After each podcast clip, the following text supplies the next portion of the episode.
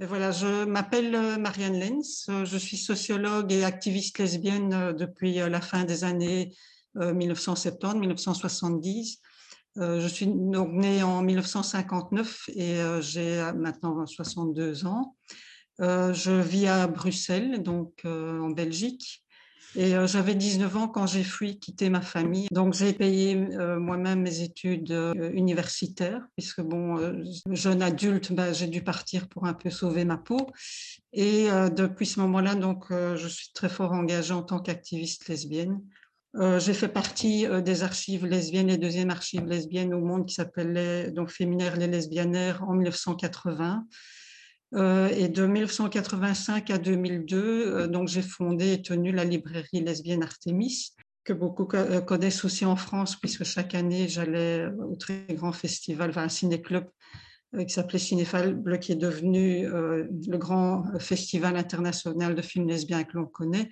Nous avons vécu pendant 18 ans, ce qui est donc une des plus grandes longévités de librairie féministe. Dans le monde féministe, la moyenne, c'est 3 à 5 ans à une époque aussi, on nous disait, oh là là, c'est suicidaire, ce, n'est qu'une utopie, tu es folle. Ben, la folie peut amener beaucoup à, des voies de créativité et, c'est comme ça qu'on change le monde aussi. Actuellement, euh, j'ai relancé une association lesbienne qui s'appelle El Tour depuis 2013-2014. Euh, et là, je refais par, euh, par une voie qui a l'air moins politique, mais qui n'est pas du tout moins. Donc, de donner par l'histoire, her story, history, comme on dit en anglais, l'histoire de lesbiennes des femmes et du mouvement général, comme on dit actuellement LGBT, ce qui me permet, moi, d'utiliser cet angle-là pour parler du général et de notre histoire, qui n'est évidemment euh, jamais reproduite ou rarement ou à titre exceptionnel ou anecdotique. Donc c'est en fait un outil très précieux et très politique finalement. Entre-temps, nous organisons aussi des conférences qui sont enregistrées et mises sur notre compte YouTube et euh, nous avons lancé depuis 2019, fin 2019, un site web sur lequel euh, nous retranscrivons des articles qui ont été réalisés dans le passé ou actuellement, donc qui expliquent euh, l'histoire des mouvements euh, lesbiens, féministes, toutes les, tous les débats, et qui sont vraiment des analyses de fond sur les questions d'identité, les nouveaux masculinismes dont nous parlerons notamment dans ce podcast-ci. Bonjour et bienvenue sur le podcast Rebelles du genre. Nous sommes des femmes militantes pour l'affirmation et la protection des droits des femmes basés sur le sexe et donc notre biologie. Le sexe est la raison de notre oppression par les hommes et le genre en est le moyen. Nous sommes les rebelles du genre. Nous observons aujourd'hui avec fureur des hommes qui envahissent nos espaces, agressent nos sœurs, revendiquent nos droits. Conditionnées à la gentillesse et touchées par leur victimisation, les femmes mettent en général un certain temps à comprendre l'arnaque du mouvement transactiviste et commencent souvent par soutenir cette idéologie.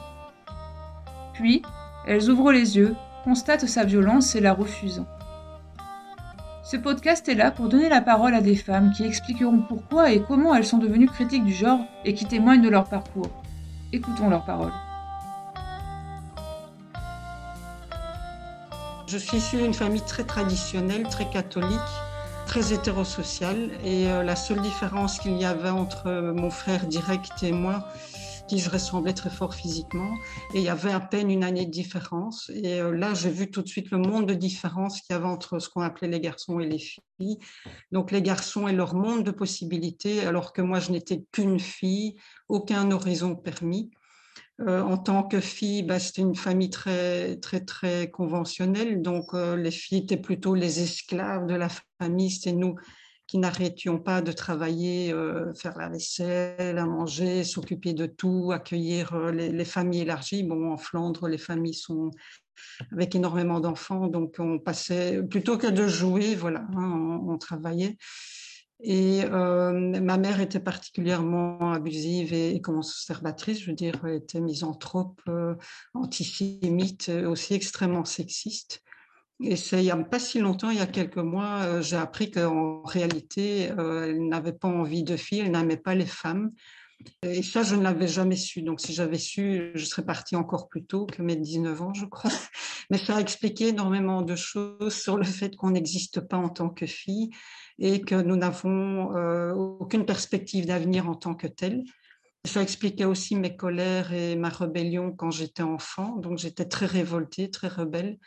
À la fois très soumise. Hein. bon, comme beaucoup de filles, bon, je restais quand même assez rangée, je crois. puisque bon, on me choisissait généralement comme déléguée de classe aussi, comme j'étudiais facilement. Et en même temps, je portais les révoltes. Donc tout ça, c'est toujours resté, cette notion de devoir changer les choses, hein, que la, vie n'était pas juste, qu'il y a beaucoup d'injustices. Euh, en même temps, je me rendais compte par rapport à des copines de classe que, alors que pourtant j'étudiais facilement, mais quand j'expliquais que je devais lire en cachette, les gens étaient ahuris. Mais c'était ma réalité. En réalité, le seul endroit où on me foutait la paix, c'était les toilettes. Je connais une autre amie sociologue qui a eu la même situation. Euh, on n'avait pas le droit de perdre notre temps et très souvent, ben, je, lisais mes ouvrages scolaires là ce qui est hallucinant quand on y pense. Hein. Mais voilà, ça montre aussi que euh, même si on est dans des situations impossibles, on, trouve quand même toujours des manières de, continuer à rêver, de savoir qu'un jour on pourra changer les choses. Et moi, c'était ça qui me stimulait. Par rapport à l'identité, donc j'étais cataloguée fille, oui, voilà. Je ne voulais pas être un garçon. Ça, j'avais déjà cette notion que c'était peut-être pas une évidence, hein, même si je peux mieux l'expliquer évidemment maintenant je ne voulais pas devenir une femme. Ça, c'est quelque chose qui est venu très tôt, donc quand j'étais enfant, euh, jeune adolescente. Donc j'étais constamment humiliée, freinée en tant qu'enfant, mais c'est surtout à l'adolescence que ça n'a fait qu'empirer. Quand mes seins, ma poitrine euh, s'est mise à se développer, et pourtant, franchement, euh, j'étais une maigrelette, ça se voyait pas trop. Mais les blagues graveleuses et vicieuses ont commencé à, émerger de plus en plus au sein de la famille et en dehors. Les tentatives d'attouchement, enfin bon, là, j'apprends pas grand-chose à beaucoup de femmes. Et par réaction de défense, euh, j'ai fait de l'anorexie. À l'époque, on appelait ça une anorexie nerveuse. Euh, pour moi, c'était tout sauf nerveux, c'était conscience, c'est que je voulais pas de ça. J'avais remarqué que ça faisait diminuer donc les agressions aussi. Et j'ai arrêté parce qu'on a menacé de me nourrir de force. Et je crois que c'est pas un hasard. Et ce que j'ai choisi, c'est la sociologie, parce que je voulais comprendre le monde. Et je crois que c'est pas un hasard si le sujet de mon mémoire, enfin de mon master, donc à la fin des années 79, euh, début des années 80, est, devenu un sujet de remise en question euh, de ce qu'on appelle maintenant la, théorie du genre, enfin la remise en question des constructions, euh, l'élaboration des catégories hommes-femmes. et ça a été d'ailleurs le premier mémoire universitaire qui a été fait sur le sujet. Vous imaginez en 1980, le titre était, je le lis, Perspective d'analyse de l'idéologie de la différence dans un système hétéropatriarcal. À l'époque, ils n'avaient jamais entendu ça, vous imaginez bien. Le fait que déjà dans cette université, c'est une université libre de Bruxelles, euh, qui était considérée comme, qui est considérée comme laïque, il est, hein, euh, de philosophie, euh, et qui en fait n'était abonné à aucune revue féministe à l'époque. Il y avait d'autres universités, très peu euh, qui l'étaient, enfin ne fût-ce qu'à des, à des revues scientifiques euh, féministes américaines, mais ce qui n'était pas du tout le cas à Bruxelles. Donc pour eux, c'était vraiment déjà hallucinant, non seulement de venir avec un sujet euh, féministe en soi, mais en plus de remise en question de l'hétérosexualité. Ça, c'était du jamais vu, du jamais entendu et la construction, puisque je parle d'idéologie de la différence, la construction des notions dites de sexe à l'époque. Actuellement, on parle plus de genre, mais bon, c'est du pareil au même. C'est la création des notions euh, et des concepts et des réalités euh, hommes-femmes et lié aussi à, à, une autre imposition, l'hétérosexualité, donc tout le système hétérosocial. Là-dedans, je développais aussi que c'était une oppression, que ce n'était pas juste des discriminations, que c'était tout un système social et économique et politique qui était basé sur euh, une binarité inventée. D'ailleurs, le mot sexe vient de sécaré, qui veut dire séparer, et ça, je le développais euh, dans, dans, ce master qui était en réalité déjà un début de doctorat.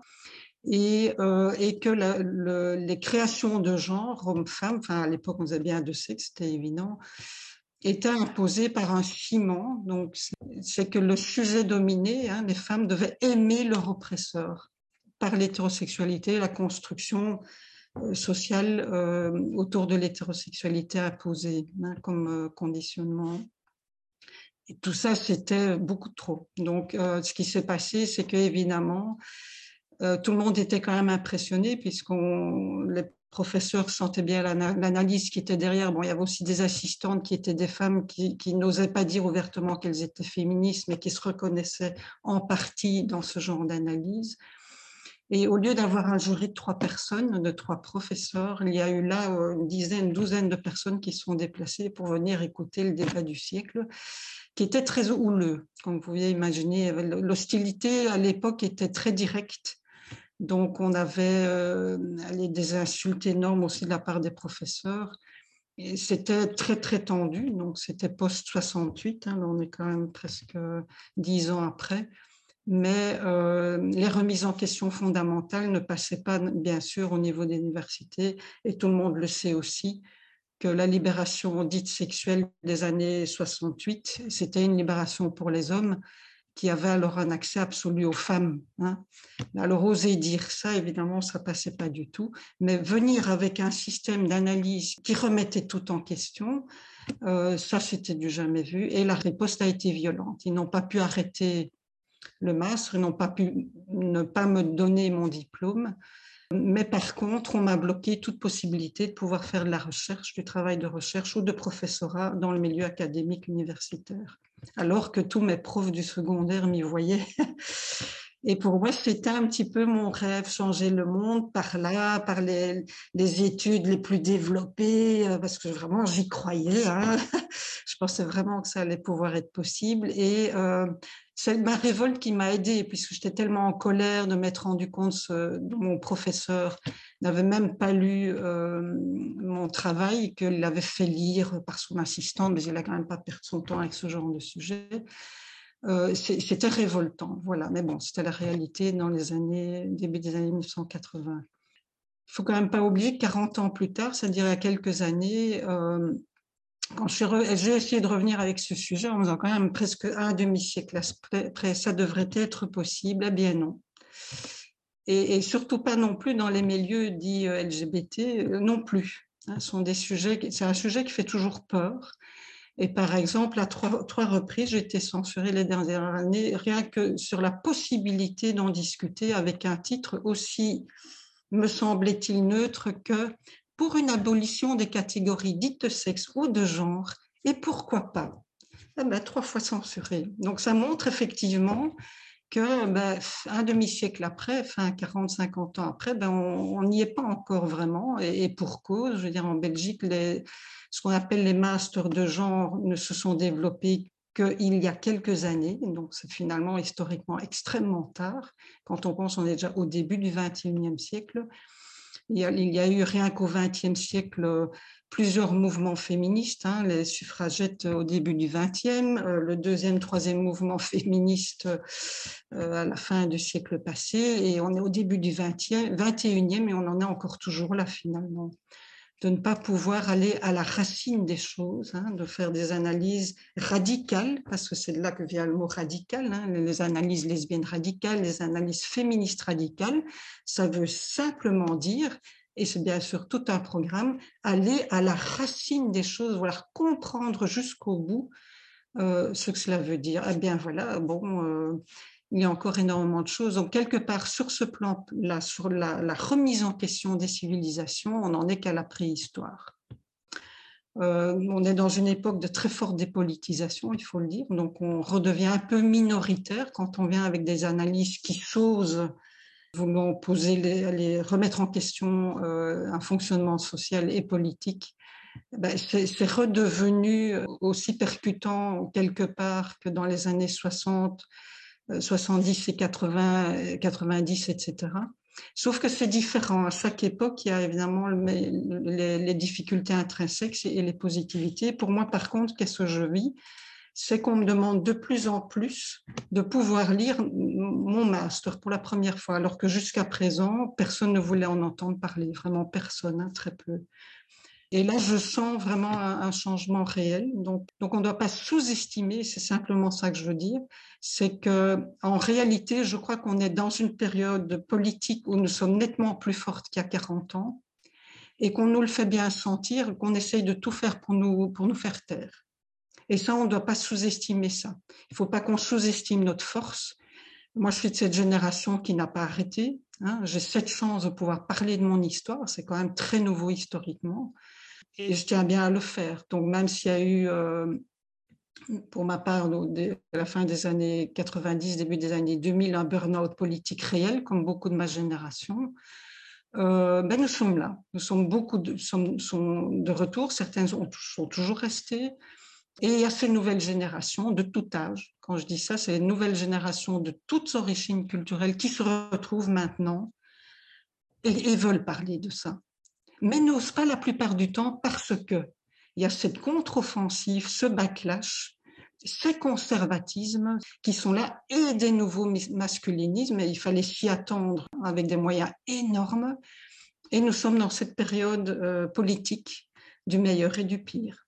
Sauf que je crois, et ça c'est ma conviction, c'est qu'il y a un peu plus de meilleur que de pire, certainement dans nos contrées à nous, si on les, compare à d'autres, ou, franchement ne fût-ce qu'évoquer le fait de ne pas, de, revendiquer des choses en tant que fille ou de femme, on risque sa vie.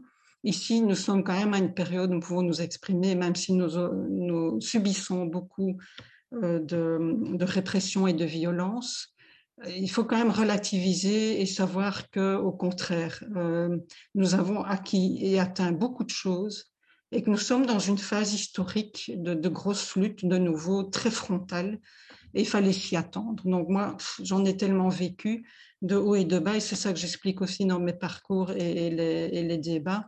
C'est un parcours en dents de scie, mais tant que, enfin, quand on monte avec la main, tant que euh, la, courbe médiane monte et que la main monte hein, en dents de scie, ça veut dire qu'il y a une progression.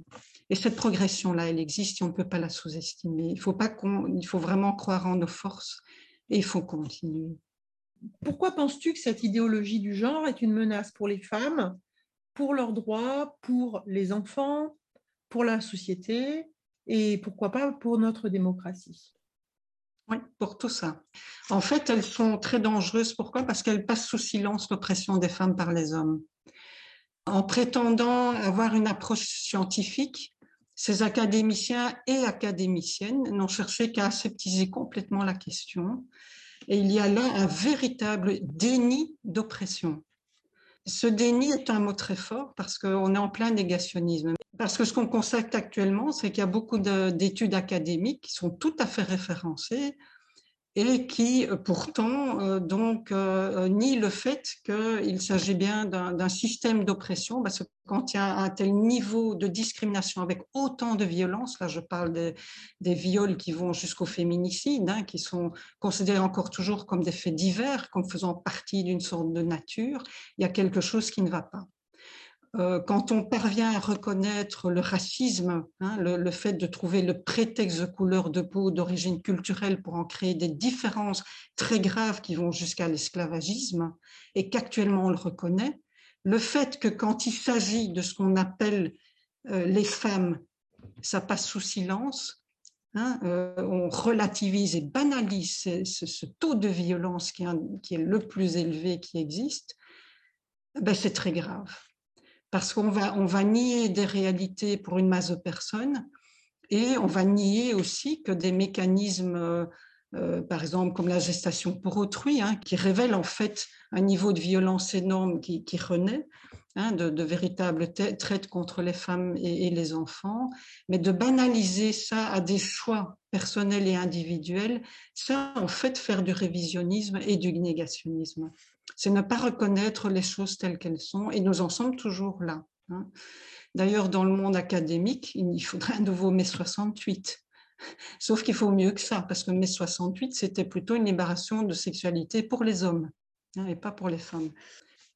Le mouvement MeToo a montré que voilà, euh, une masse de femmes qui n'osaient pas se, dire féministes ont enfin osé faire le pas, montre à quel point ce taux de violence est redevenu très très fort, qu'il n'est plus possible d'invisibiliser ce qui se passe. Beaucoup de femmes l'ont compris et le disent, même celles qui n'osaient pas se dire féministes. Sauf que c'est pas suffisant parce que nous sommes de nouveau, pour nous les femmes, dans une, situation politique de backlash. Ce que ça veut dire, c'est un contexte actuel social et politique et économique de véritable retour en arrière. Et Covid, malheureusement, va accentuer ça, et l'a déjà fait. les, sont toujours les plus euh, minorisés, et on peut le mettre franchement au féminin, qui sont euh, les, plus touchés. Et actuellement, c'est ce qui est en train de se passer. Si ça va mieux pour une couche, une certaine couche euh, préservée d'hommes et, de, rares femmes, ce n'est pas le cas de la majorité. Donc on peut toujours parler d'un phénomène de minorisation de, ce groupe social le plus grand qui existe, qui est celui euh, des femmes, des enfants qui à la naissance ont été catégorisés, estampillés comme tels des filles et des futures femmes. Ce n'est pas un choix, c'est quelque chose qui est imposé à un petit être, un petit amas de cellules. On va créer deux catégories tout à fait arbitraires, comme le racisme, on prend un prétexte dans la nature pour créer des différences euh, et là, en l'occurrence, c'est ça, on écarte les jambes, on regarde un petit peu ce petit corps tout à fait innocent et on va décider, oh, on fait deux boîtes, hop, garçon-fille, et euh, on hiérarchise ces boîtes parce qu'elles ne sont pas l'une à côté de l'autre. Hein. Il y a une boîte en dessous et l'autre au-dessus. Et la boîte du dessus, évidemment, la boîte qui a tous les privilèges, la boîte du dessous est la, future boîte contenant ces petits êtres qui vont devoir servir la boîte supérieure, etc. Donc c'est vrai, ce n'est pas un choix. Hein. le choix, c'est de refuser de continuer à, rester dans ces boîtes. Et c'est ça que c'est aussi, euh, quand on parle de boîte, ça montre bien les limites. C'est qu'on ne peut pas se déplacer à l'aise d'une boîte à l'autre. Non, non. C'est un système social imposé. On ne fait pas ce qu'on veut. Et, quand on explique ça comme ça, de manière très imagée, et à la fois c'est réel, hein, euh, il y a des milliards d'êtres humains, mais il n'y a que deux boîtes, mais c'est d'une violence énorme, évidemment. Et actuellement, ce début de, de 21e siècle, on prétend qu'on peut choisir, mais depuis quand on choisit une oppression, personne ne le fait. Une oppression, s'il y a bien quelque chose qui est imposé, c'est une oppression les petits êtres appelés filles qui voulaient pas être là et qui vont devoir servir les êtres supérieurs que sont les hommes n'ont pas le choix. Par après, on peut choisir de déconstruire. En attendant, c'est tout un système de conditionnement très violent. D'ailleurs, le mot éduquer, si c'était naturel, il ne faudrait pas éduquer. Mais on va éduquer ces futurs êtres, vraiment faire tout pour qu'elles restent dans leur boîte respective, et ça s'appelle l'éducation. Le mot, comme le mot sexe, c'est carré, qui veut dire séparer, éduquer vient de educare, qui veut dire redresser ce qui est tordu. Donc, quand on sait ça, c'est un fameux programme, et on comprend toute la violence qu'il y a là-dedans. On comprend aussi tous les mots euh, qui stéréotypent comme garçon manqué. Hein il faudrait savoir, si on est une fille et qu'on appartient naturellement à cette boîte-là, ben, il ne faut pas éduquer. On est naturellement cette chose qu'on est censé être.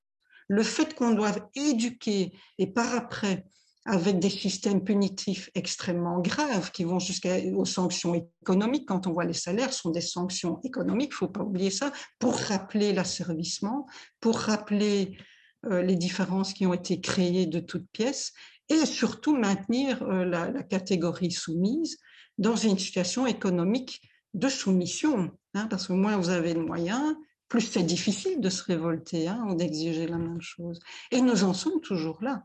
Donc, quelque part, c'est hallucinant, on est en début du 21e siècle et qu'on doit encore toujours essayer de prouver ces réalités violentes-là, de prouver que le fait qu'on tue un être parce qu'elle est une femme, c'est du féminicide, et c'est d'ailleurs les féministes qui ont inventé ça, cette notion d'être tuée parce que femme. Donc ça a été créé en 1976 lors d'une très grande rencontre mondiale, la toute première qui s'est d'ailleurs passée à Bruxelles. Il y a eu des délégations de 40 pays de femmes qui, sont venues avec ça, disant que non, il n'y a rien de moins naturel, c'est construit, c'est une violence. La violence imposée d'hétérosexualité, c'est une violence lors du tribunal des crimes contre les femmes. Donc quand on pense, ça va faire un demi-siècle que ça a été dit et que c'est toujours pas reconnu au niveau des politiques des pays dits démocratiques européens, c'est hallucinant. Par exemple, en Belgique, on reconnaît le fait d'avoir été tué, agressé, tué parce qu'homosexuel, c'est un fait aggravant au, niveau du pénal. La Belgique n'a toujours pas reconnu le fait d'être tué en tant que femme comme un même type de violence. Hein. parce que c'est ça que ça veut dire.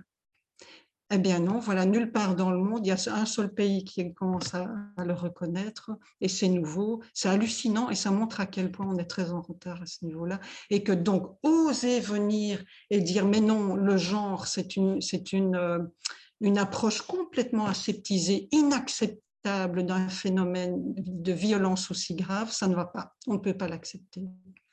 Et actuellement, oui, on constate qu'on est dans un retour de démasculinisme et de nouvelles formes extrêmement agressives. Les intégristes trans, hein, qui, sont minoritaires, euh, sont en fait très très forts politiquement. Ils font très peur et réussissent à, s'imposer dans les milieux académiques, mais aussi politiques. Et ça, je connais peu, enfin, je connais aucun État où c'est pas le cas. Donc, ils sont, les mouvements LGBT sont devenus beaucoup plus réformistes et voire conservateurs et ont des ailes extrêmement euh, conservatrices. Mais on ne voit jamais l'intégrisme, quel qu'il soit, ici par exemple trans, comme étant en fait finalement un mouvement extrêmement masculiniste, extrêmement ultra-conservateur. Qu'est-ce que c'est ces mouvements? Ben On le sait, ils sont foncièrement anti-femmes.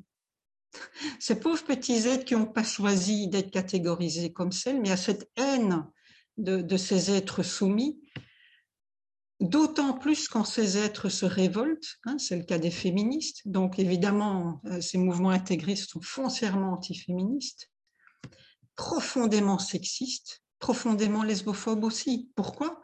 Parce que les lesbiennes sont celles qui leur échappent, le plus. Hein. Il ne faut quand même pas oublier que ce sont celles qui ont refusé d'aimer des hommes hein, en aimant que des femmes, entre guillemets, le cœur.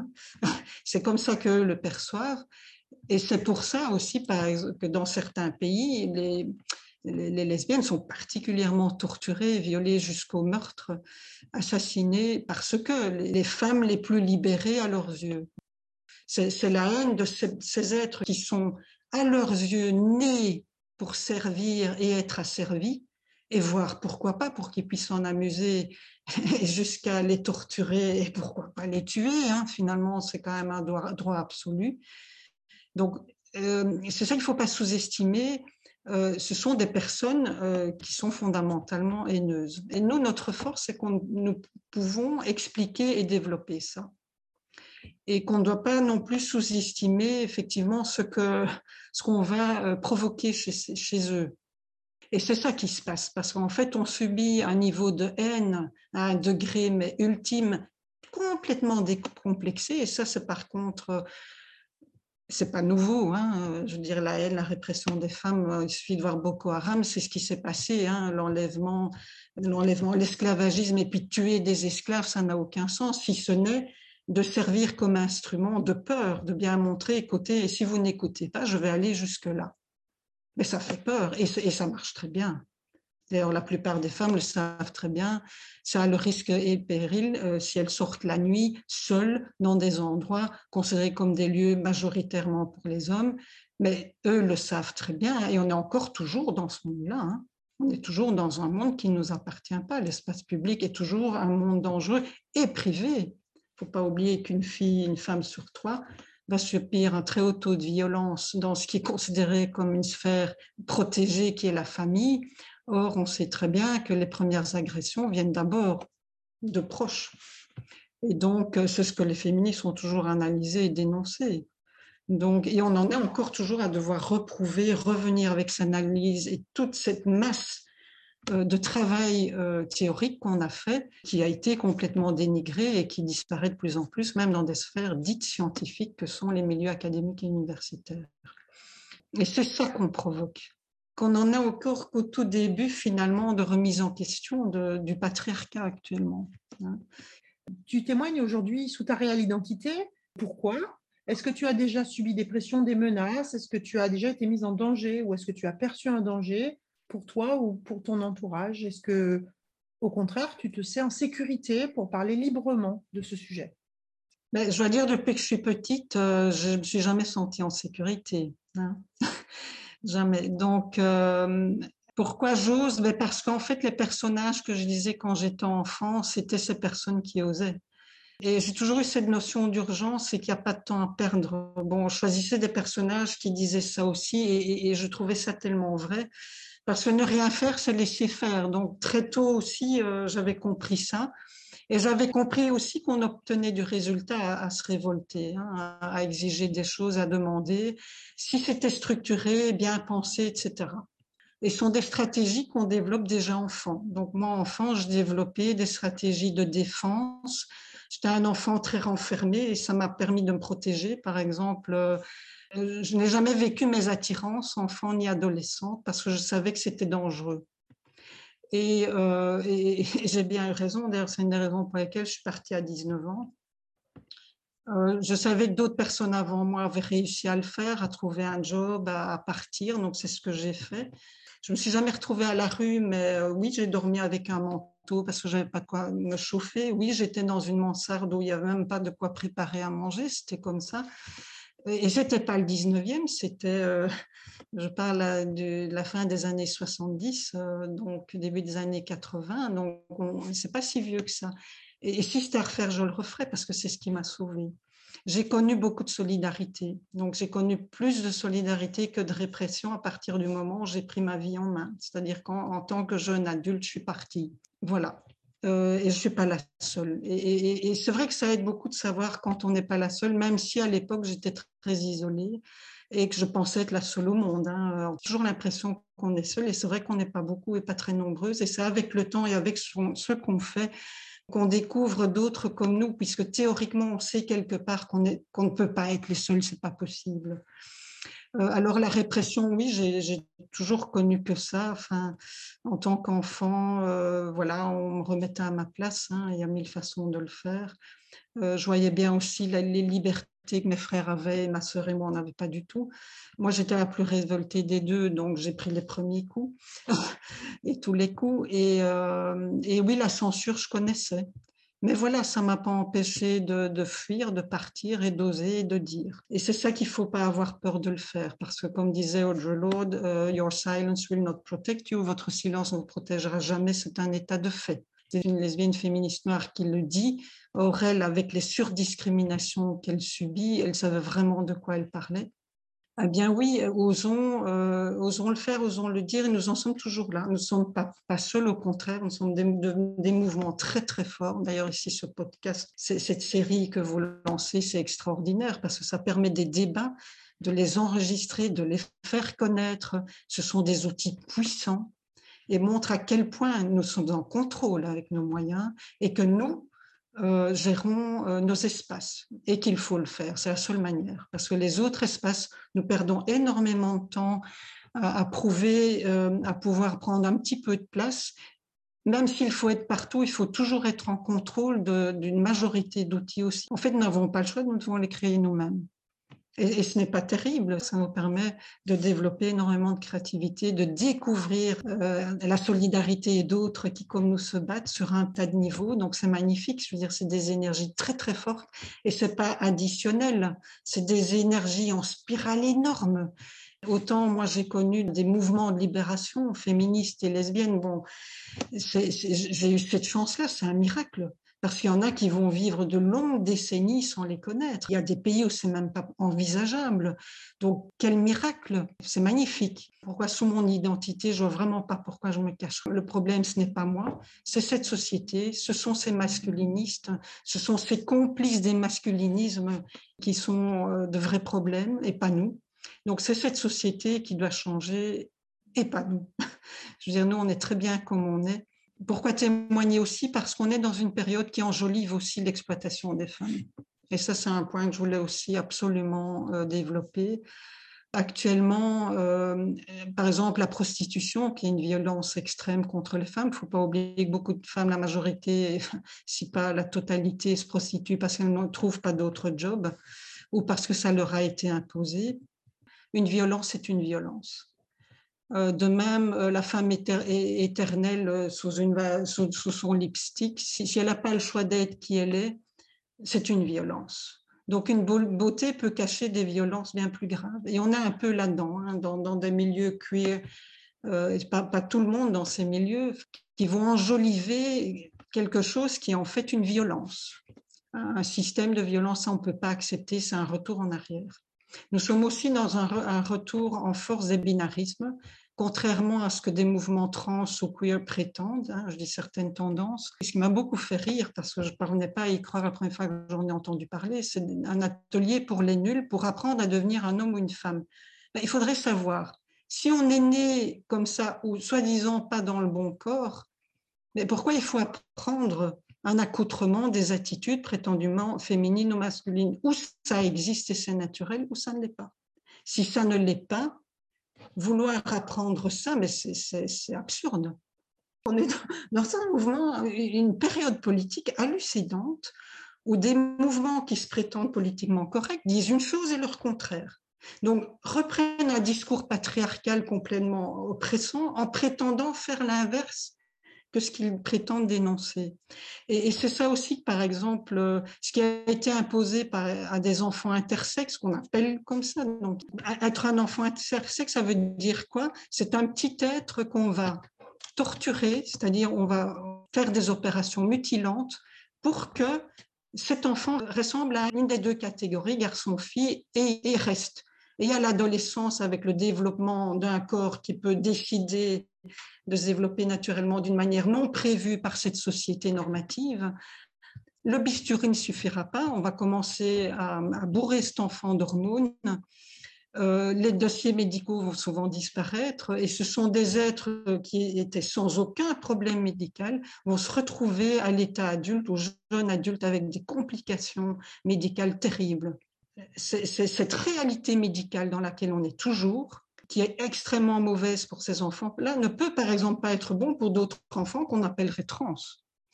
Parce que reprendre un bistouri qui est d'une grande violence, pour que ces enfants, soi-disant prétendument, correspondent à une catégorie à laquelle quoi, la nature se serait trompée. Mais une nature, ça se trompe pas, ça existe en soi. C'est une société qui se trompe, ou un être humain, mais pas la nature. Or, on est là dans un, un système d'explication idéologique qui essaierait de nous faire croire qu'il y a des erreurs dans la nature qu'il faut alors corriger par des êtres humains qui sont des êtres pensants et relatifs. Mais voilà, c'est une violence parmi d'autres. Ce qui est hallucinant, c'est que ça marche, c'est que c'est imposé et banalisé. Ce qui est intéressant par contre, c'est qu'un tas d'êtres euh, qui sont passés par là ont décidé euh, de remettre ça en question. Hein. donc des personnes qui ont décidé de transitionner, pensant que leur corps était mauvais ou leurs pensées ont décidé de faire marche arrière. Donc, euh, on parle là de détransition ou de post-transition. Ben, c'est tabou. On ne peut pas en parler. Tiens, donc on pourrait être hétéro, puis on est bi, on est lesbien, on peut redevenir hétéro. Par contre, non trans, hein, on, serait une chose, puis on, est trans, mais on ne peut pas détransitionner. Et pourquoi pas? Et qui a décidé ça? Donc on est là dans des identités qui seraient soi-disant naturelles puis ne le sont plus, c'est-à-dire ah oui bon on va imposer, on va opérer et puis on va mettre euh, un tas d'hormones et de cocktails chimiques extrêmement graves et peu contrôlés médicalement, et là prétendre que c'est naturel. Mais étonnamment on est dans ce monde-là qui dit une chose et son contraire. Et d'ailleurs, je vais rassurer beaucoup de personnes et beaucoup d'activistes, ben, on est en train déjà de faire marche arrière. Il y a déjà un pays qui est en train de largement faire euh, marche arrière grâce à une personne qui a détransitionné en Grande-Bretagne, une jeune euh, lesbienne au départ qui a décidé de transitionner pour devenir un, garçon, donc a décidé adolescente, à 19 ans, décidé de faire un procès au, système de welfare britannique, qui ont perdu le procès. Donc le welfare a décidé de faire marche arrière par rapport à la transition d'enfants, d'enfants et d'adolescents, adolescentes. Et ça, c'est très intéressant. Et je peux vous rassurer, donc nous, on a organisé une conférence à ce niveau-là avec des personnes euh, des transitionneuses qui, elles, ont confirmé qu'elles avaient un public de dizaines de milliers de personnes dans le monde qui ont déjà fait la démarche, dont les premières générations de personnes transitionneuses, donc qui ont déjà maintenant 40 ans de vécu et remettent ça en question. Non, ce ne sont pas des cas divers, ce sont déjà de véritables phénomènes qui sont niés dénier de pouvoir parler de leur démarche. Et ça, c'est hallucinant. C'est une violence extraordinaire. Donc, pourquoi est-ce que je me tairais? Mais il ne faut pas se taire au contraire. Parce qu'il y a un tas de, pauvres êtres qui, comme nous, euh, se sont rendus compte, tiens, bon, il y a un problème social, mais ce n'est pas vous le problème. Vous êtes cet être neutre, magnifique en soi, peu importe comment vous êtes constitué moléculairement, morphologiquement, vous êtes neutre, vous êtes magnifique. C'est une société qui va décider de l'inverse. Le problème, ce n'est pas vous, c'est la société de laquelle vous êtes issu, malheureusement. C'est cette société-là, cette civilisation qui est problématique. Et il faut le dire et clamer haut et fort. Voilà. Et donc, ce podcast, c'est extraordinaire. Il faut oser, il faut le faire, il faut le dire comme on l'a toujours fait. Donc, voilà pourquoi je parle, pourquoi visage découvert, parce que je n'ai rien caché. Au contraire, je vois pas pourquoi moi, je devrais me mettre dans un placard qui est en fait un ghetto préparé par un système hétéro-patriarcal violent. Il n'en est pas question. Voilà. Donc, oui, un visage découvert Merci Marianne. Est-ce que tu as une anecdote à raconter sur un événement qui t'a marqué concernant la transidentité ou le transactivisme? Ce qui m'avait beaucoup euh, touchée, c'était et puis j'avais ce petit tête, je ne savais pas si c'était un garçon ou une fille, donc euh, voilà, qui est venu et très silencieux et silencieuse, voilà.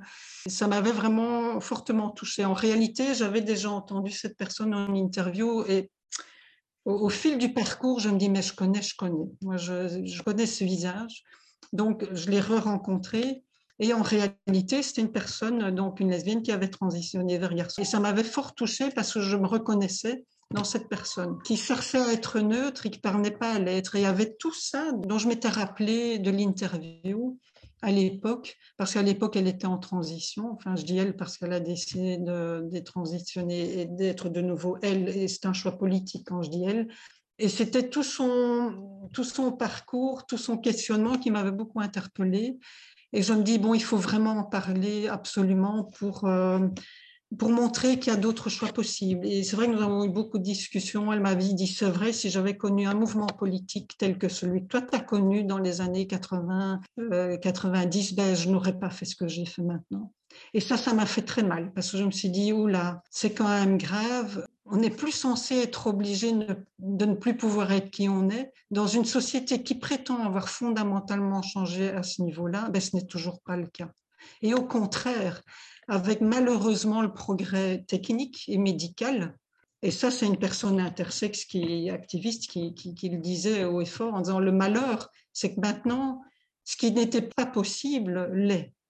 Et on peut, avec des bistouris, des cocktails chimiques extrêmement euh, mutilants et, graves, je veux dire, pour la santé humaine, malheureusement faire ça. Je veux dire, moi aussi, je ne suis pas, euh, comme, comme, la plupart des êtres humains, 100% euh, dans une catégorie. Ce qui m'a sauvé c'est que ma mère n'était pas question euh, de dépenser de l'argent pour des frais médicaux. Ma sœur a pris des cocktails hormonaux euh, dans l'adolescence, moi pas. Hein, donc j'avais pas des règles régulières pendant des mois, j'avais rien. Donc j'étais un peu intersexe.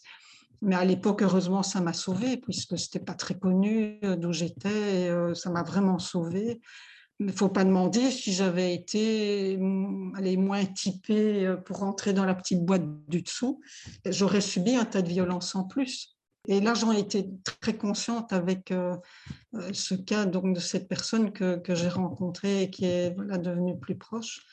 Ça, je voulais le dire, c'est plus qu'une anecdote. Hein. C'était vraiment quelque chose qui m'a fait comprendre l'urgence, qu'il fallait absolument redire haut et fort ce qui ne va pas dans cette société, oser le faire. D'un autre côté, ce qui m'avait un peu euh, décontenancé lorsque j'ai fait ce panel sur la détransition, c'était l'absence d'esprit critique actuel, que je constate aussi dans mes parcours.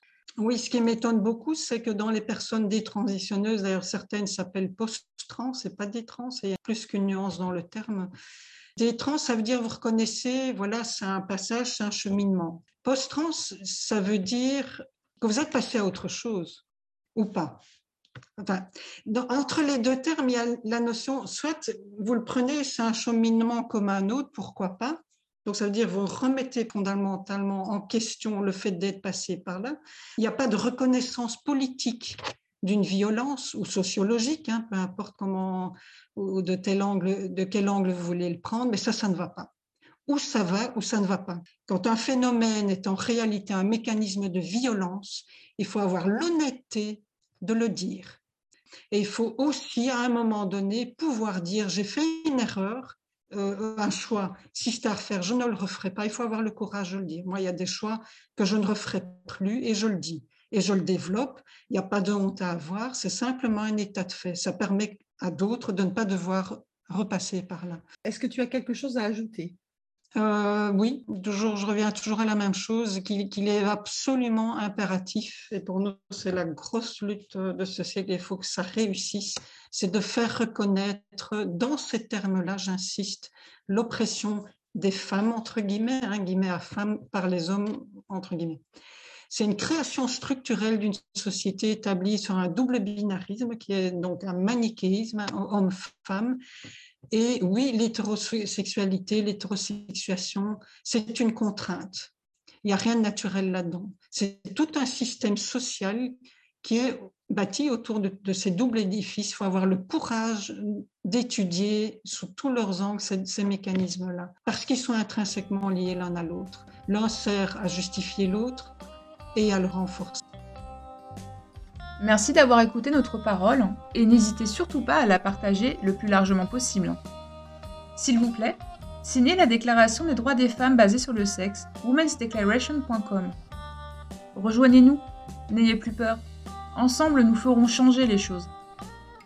Si vous souhaitez témoigner, contactez-nous par mail. À bientôt pour un nouveau témoignage de Rebelles du genre.